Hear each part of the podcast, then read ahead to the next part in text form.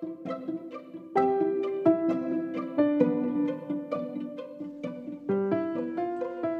7回吸い込み FM イエーイ。わパチー、パチパチ。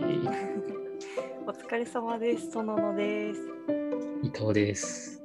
いやお疲れ様です。お疲れ様です。最近ゴールデンウィークが。なりました。全然、はい、全然違はい、う。すごい、うん。あったかいですね。うん、そうです。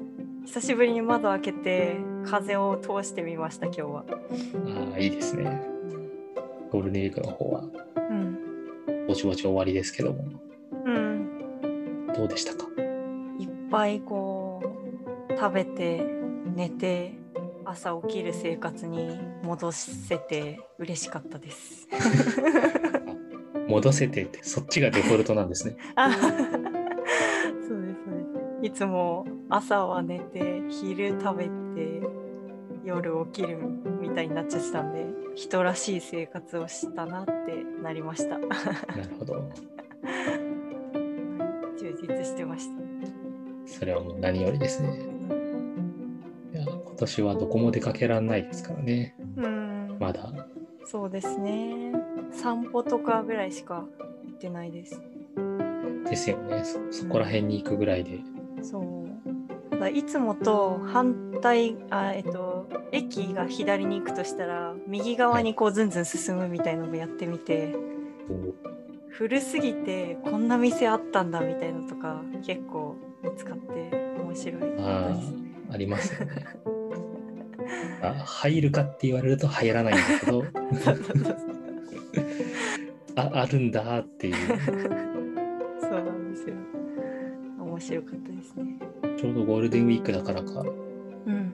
この吸い込み FM 過去何回分かまとめて聞いてくれた人もいたようで、うんうんうん少しツイッターに感想もいただいてました。うん。おありがとうございます。やった前回のうんこう私が出した風合い、よその不具合でヒヤヒヤする話からのこう涙ストーリーとかも、うん。感想いただいててすごい嬉しかったです。うんうんうんうんそう不具合の話そう悲しい話とあったかい話をしたじゃないですか前回。はい。でそこつながりであの今日は不具合は宝の山だよとかバグはとても貴重なものだよみたいな説は本当なんだろうかっていうことについて話したいんですよ。深い。深いかな なんか深いけど、野々さんのはね、いつもね、深い気がする。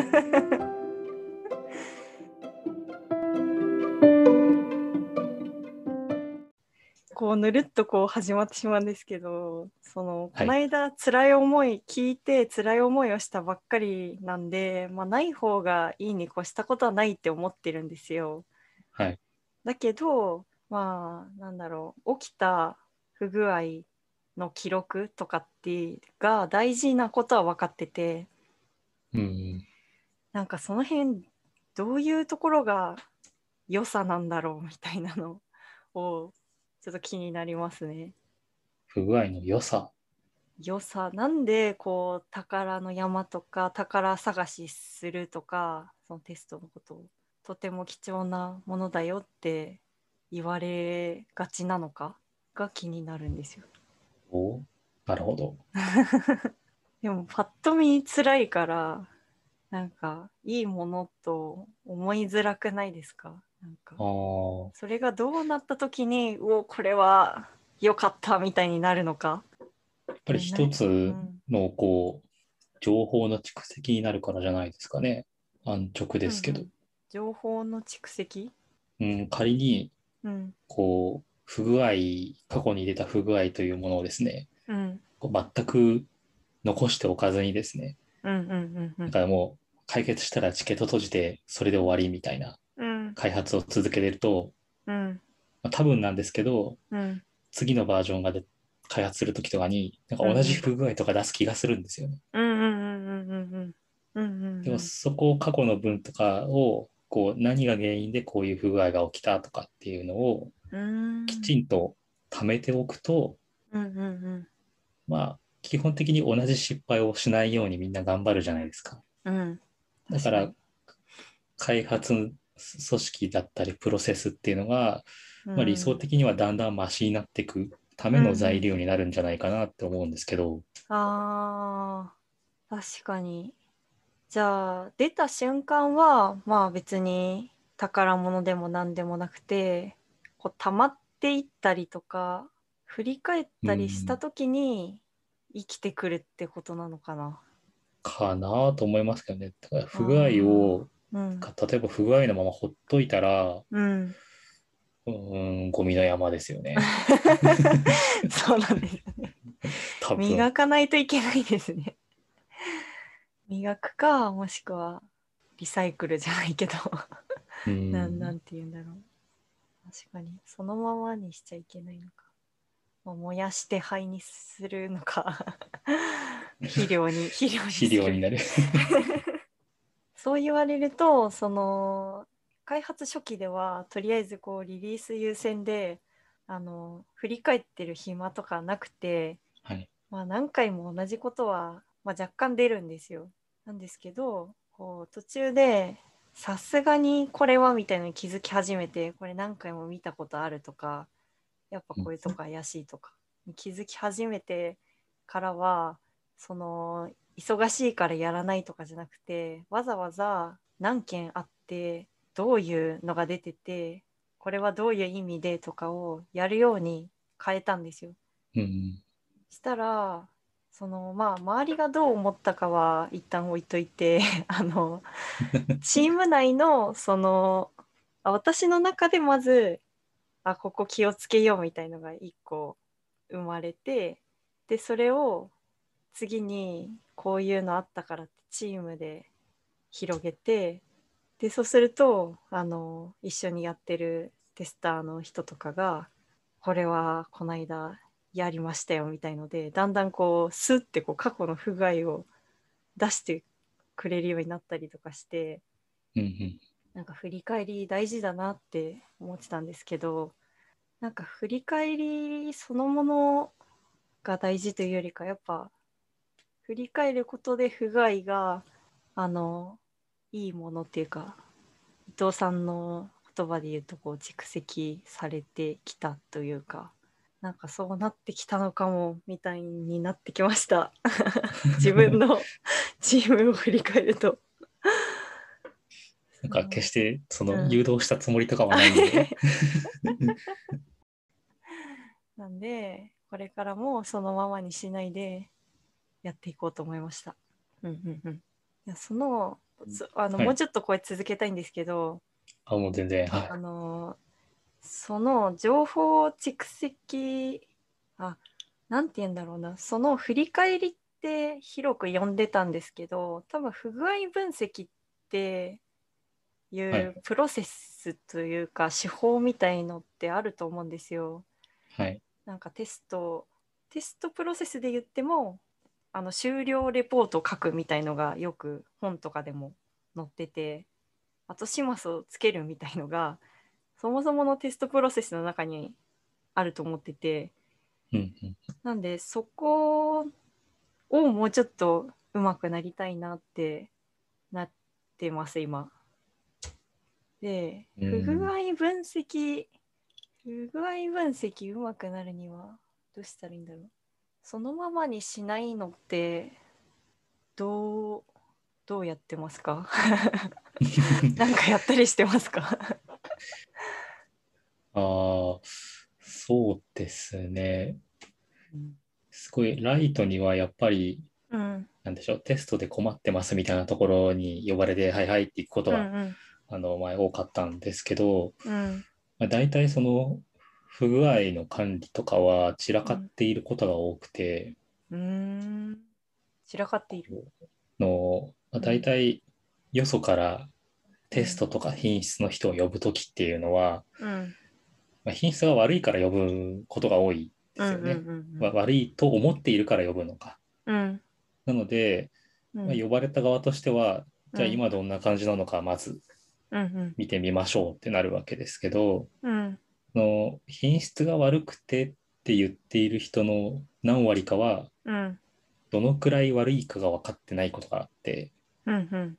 こう悪くてって困ってるっていうことはなんかこちらとしては例えばその組織内におけるうん。その不具合のひどいランクみたいなのがあって その一番上の A ランクがこうすごく多いとか、うん。なんかなんでしょうね。まああんま良くないと思いますけど、リリース判定基準ではうん。A ランクは0でなんかうんうん。B ランクが2個でとかっていう基準があるのに、うん。なんか A が5個で B が20個あるから悪いんだみたいな、うん。うん。まあそのまあ、考え方の是非はさておきうん。そういうこうなんか可視化しようとしてうん。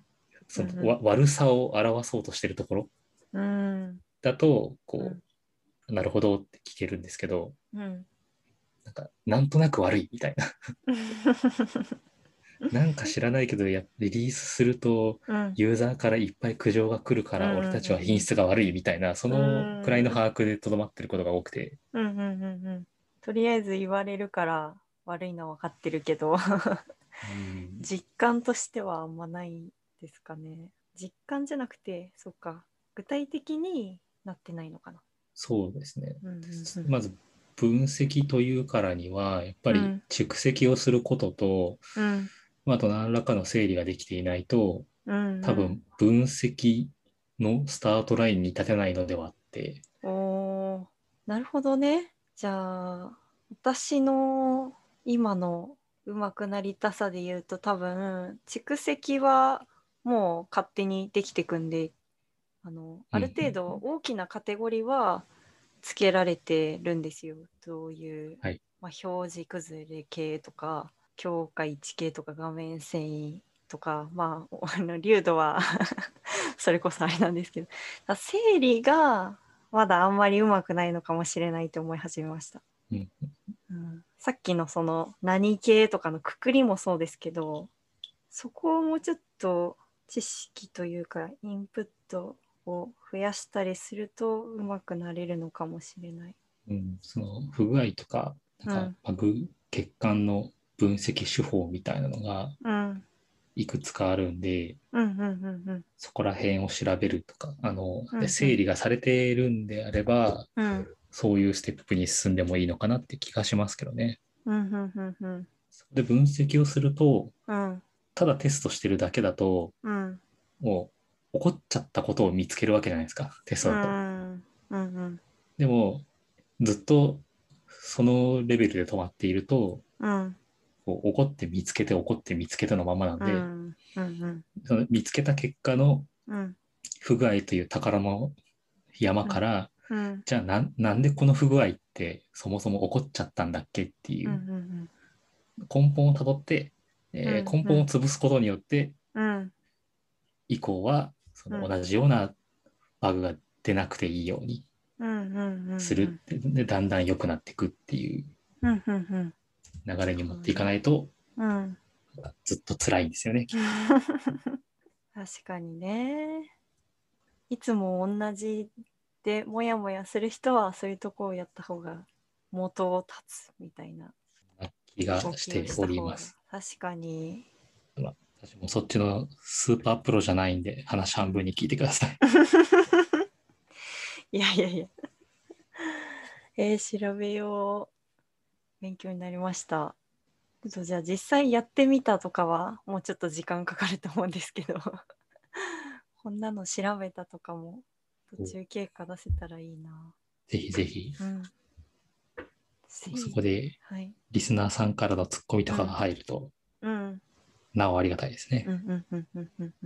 このやり方おすすめとかも知りたいです。宛先はこちらまで。こちこちら。こちら、むしろ殿野さんに DM でもいいと思います。ああ、もうぜひぜひ。私のツイッターかか、すいこみちゃんか、ぜひお願いします。します。半分締めみたいになりましたけど。うん。ありがとうございます。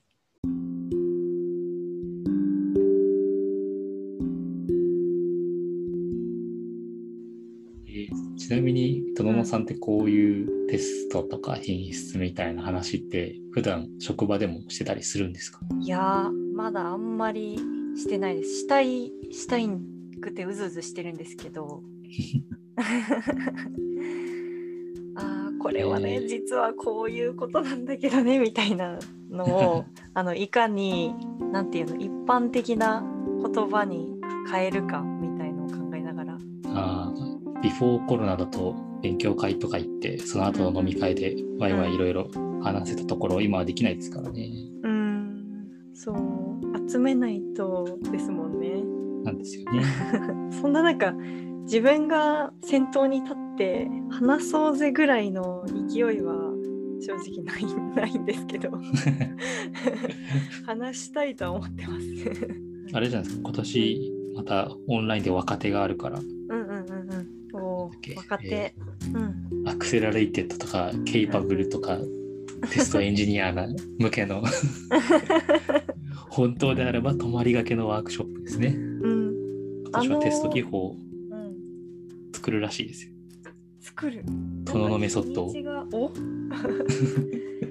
分かれてるところまでは見たんですけど、メソッドを作るところまではチェックしてなかった。あ、本当だ。全然中の人とかじゃないので、うん、私も違いますがけど。興興味があれば、はい。本当に集まれるとすごい面白いですけど、でもきっとオンラインでも普段こう会えないような人たちと話ができるので、特に本当に若者に刺激になるんじゃないかなと思います。うん、いいですね。そちらもぜひ。若手に行きつつ、吸い込み FM を聞きつつ、うん。レベルアップしていただければ、レベルアップするのかな、これ。うん、